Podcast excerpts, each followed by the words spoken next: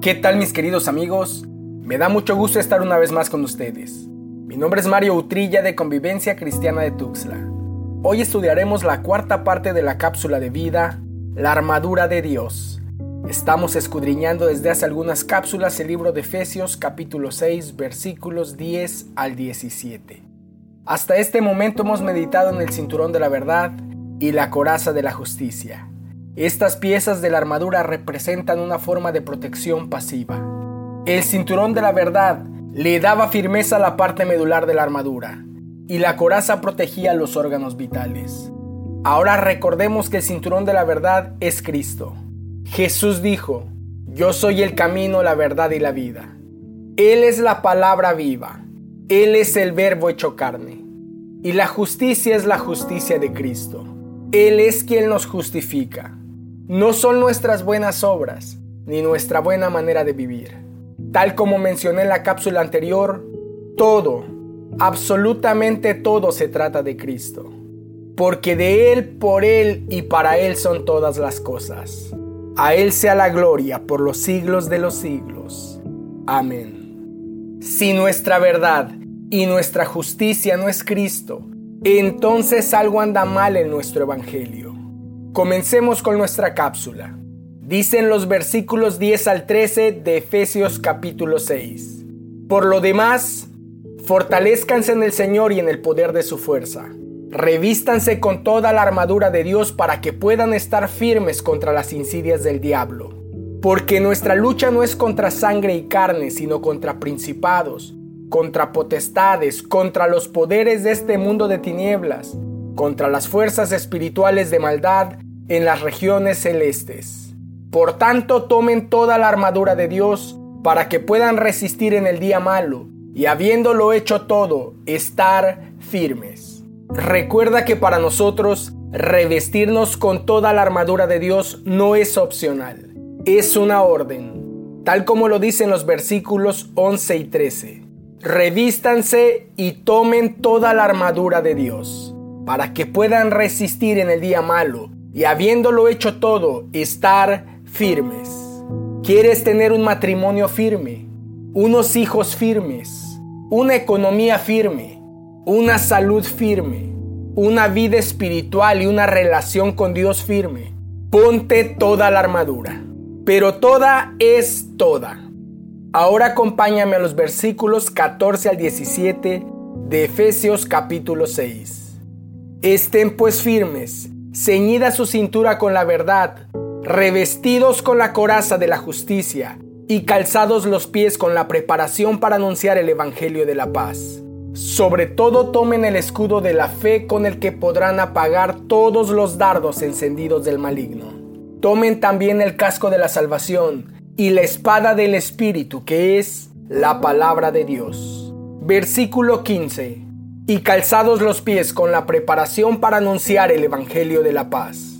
Recordemos que el apóstol Pablo estaba tomando como ejemplo la armadura del soldado romano. En este caso nos habla del calzado.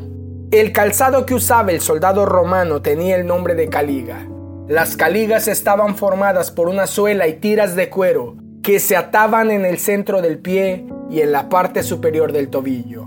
Específicamente, en el uso militar, las suelas eran tachonadas con clavos de hierro con el fin de reforzarlas, mejorar la tracción en la pisada y armarlas.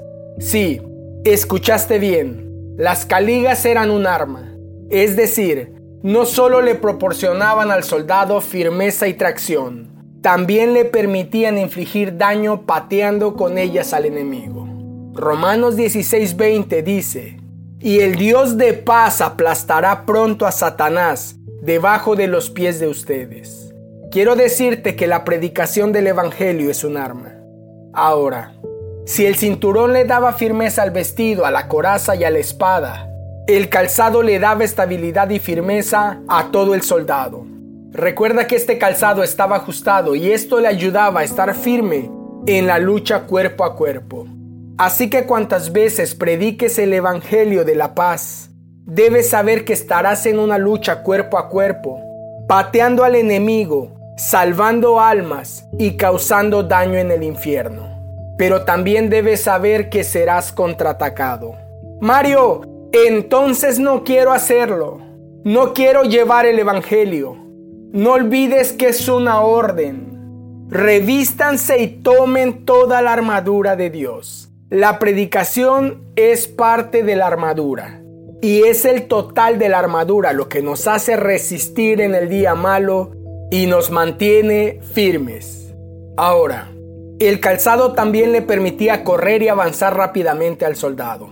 Cuenta la historia que uno de los factores determinantes en el éxito de Julio César como militar, factor imperceptible quizá, pero efectivo en el terreno, fue el hecho que sus soldados utilizaran caligas. Cuando el enemigo pensaba que tenía tiempo, ellos ya estaban ahí. ¿Qué nos hace saber la palabra? ¿Quieres avanzar en Cristo? ¿Quieres conquistar a mayor velocidad? ¿Quieres ganar terreno en tu matrimonio, en tus hijos, en tu vida personal? Predica. Anuncia el Evangelio. Isaías 52:7 dice, Qué hermosos son sobre los montes los pies de los que traen buenas nuevas, del que anuncia la paz, del que trae las buenas nuevas de gozo del que anuncia la salvación y dice a Sión, tu Dios reina. Es verdad, sé que algunas veces regresarás llorando, decepcionado, triste y lastimado porque fuiste rechazado, porque nadie escuchó el mensaje. Pero recuerda que es una batalla cuerpo a cuerpo que se tiene que llevar a cabo. Dijo Jesucristo en Marcos 16:15 Vayan por todo el mundo y prediquen el Evangelio a toda criatura. A lo mejor te digan que no. Quizá vas a perder algunos amigos. Tú no claudiques. Mario me da pena. Que no te dé pena. Que no te avergüence. Romanos 1.16 nos dice, porque no me avergüenzo del Evangelio, pues es el poder de Dios para la salvación de todo el que cree. Pero también Cristo Jesús nos dijo en el libro de Marcos capítulo 8, versículo 38, porque cualquiera que se avergüence de mí y de mis palabras en esta generación adúltera y pecadora, el Hijo del Hombre también se avergonzará de él cuando venga en la gloria de su Padre con los santos ángeles. ¿Quién espera que Dios se avergüence de él? Mario, es que me dicen que estoy loco. No te preocupes. Pablo escribió a los Corintios en Primera de Corintios 1:21, pues ya que en la sabiduría de Dios el mundo no conoció a Dios mediante la sabiduría, agradó a Dios salvar a los creyentes por la locura de la predicación. Predicar y evangelizar parece una locura. Tan solo imagínate diciendo, Dios se hizo hombre, nació de una muchachita virgen, murió en una cruz para redimirnos ante el Padre y darnos salvación. Y ahora es nuestro abogado. Por supuesto que parece una locura, pero esa es la verdad. Mario, no me avergüenzo del Evangelio. Me avergüenza hablar de Jesús porque tengo muchos errores.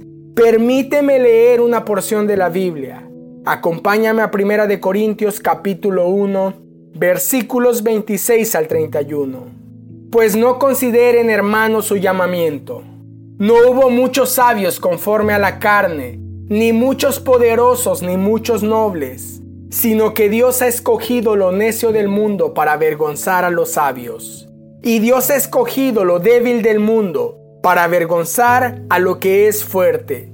También Dios ha escogido lo vil y despreciado del mundo lo que no es para anular lo que es, para que nadie se jacte delante de Dios.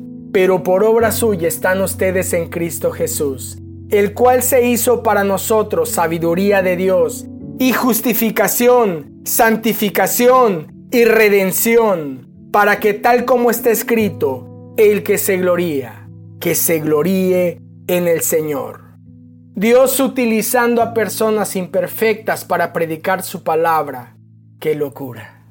Mi querido amigo, te animo a ponerte el calzado y juntos causar daño en el infierno. Anhelo que esta cápsula de vida haya sido de gran bendición. Soy tu amigo Mario Utrilla. te envío el más grande de los abrazos.